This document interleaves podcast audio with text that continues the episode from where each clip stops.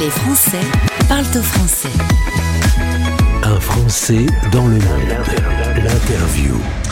Un Français dans le monde sur Stéréo Chic, c'est l'occasion de partir à la rencontre de Français expatriés. Alors là, on va pas partir au bout du monde, on reste en Europe, on va en Espagne, mais dans une des plus jolies régions, en tout cas c'est son avis d'Espagne. On va en Andalousie. Bonjour Virginie. Bonjour. Très content de faire ta connaissance. Tu connais déjà dans l'équipe euh, Sarah qui t'a interviewé en mars dernier dans notre rubrique Coucou les filles. Euh, tu nous parlais de ce coup de cœur incroyable que tu avais eu pour l'Andalousie.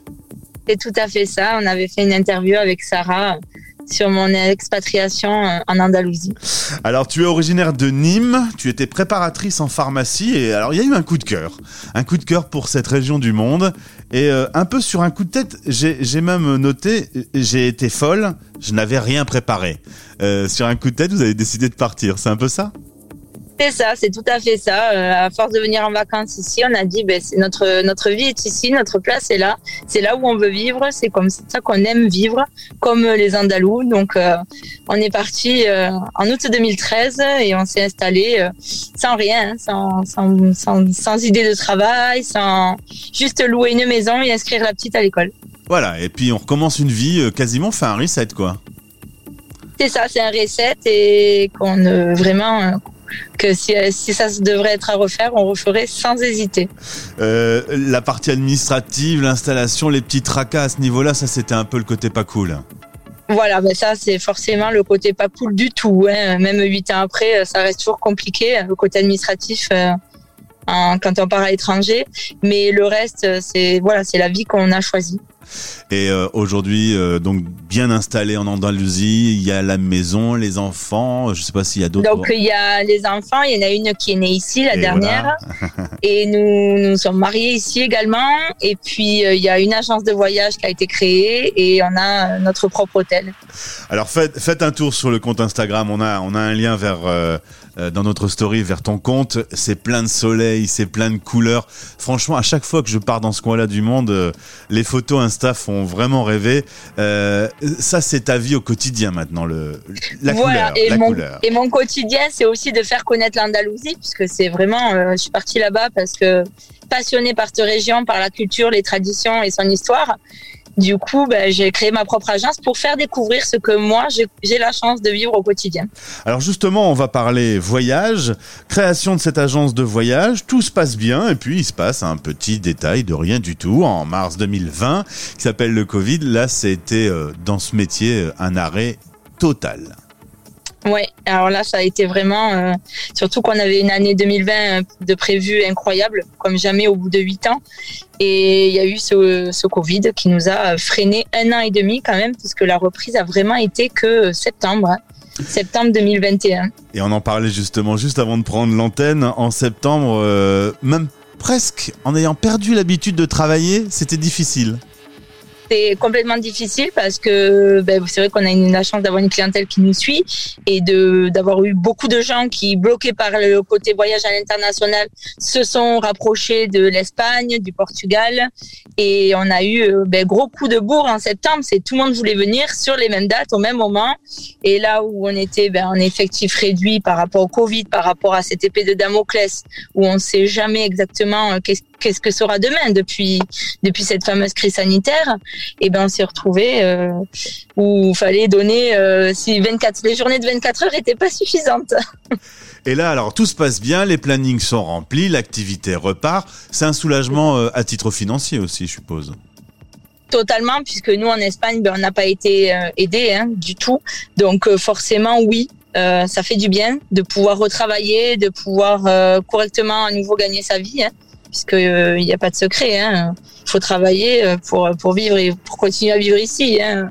Ouais. Et, hum, et ça repart bien.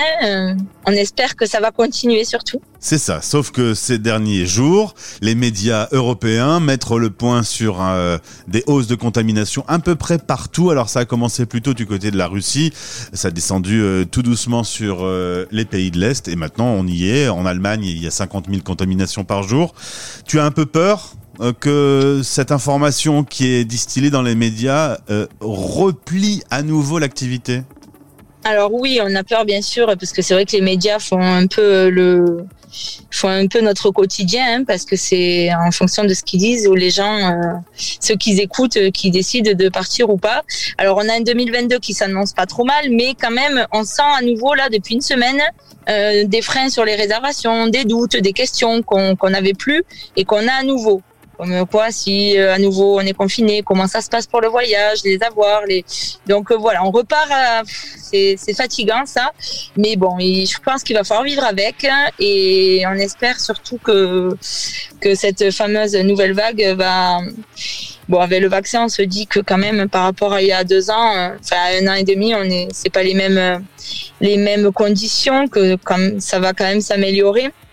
Mais c'est vrai qu'on est dépendant, nous, dans le tourisme, de ce fameux virus. hein.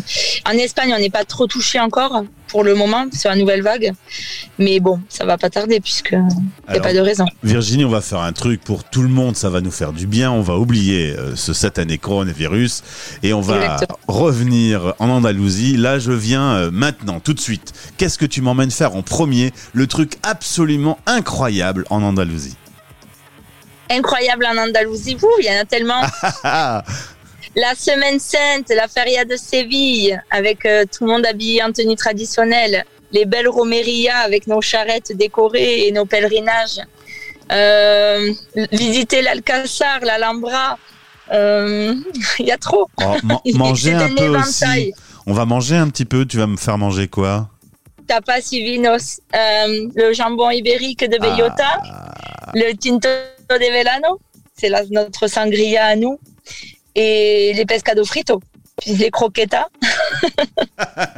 Et là que quand tu m'en parles, euh, dans, dans tes yeux, ça pétille. C'est vraiment euh, l'endroit où tu devais t'installer pour vivre. hein. Totalement, oui. c'est tout à fait ça. Et les horaires aussi. Des horaires où on, on mange quand on a faim. C'est pas, il n'y a pas d'horaire fixe. C'est voilà.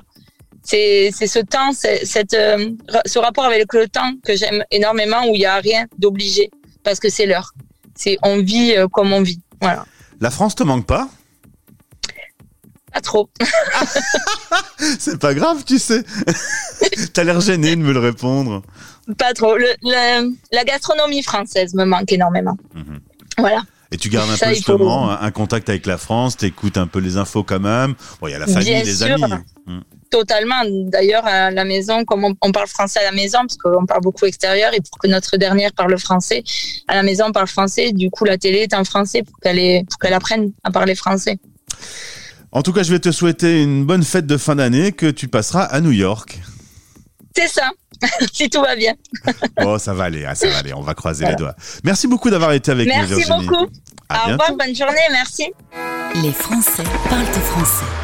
Stéréo chic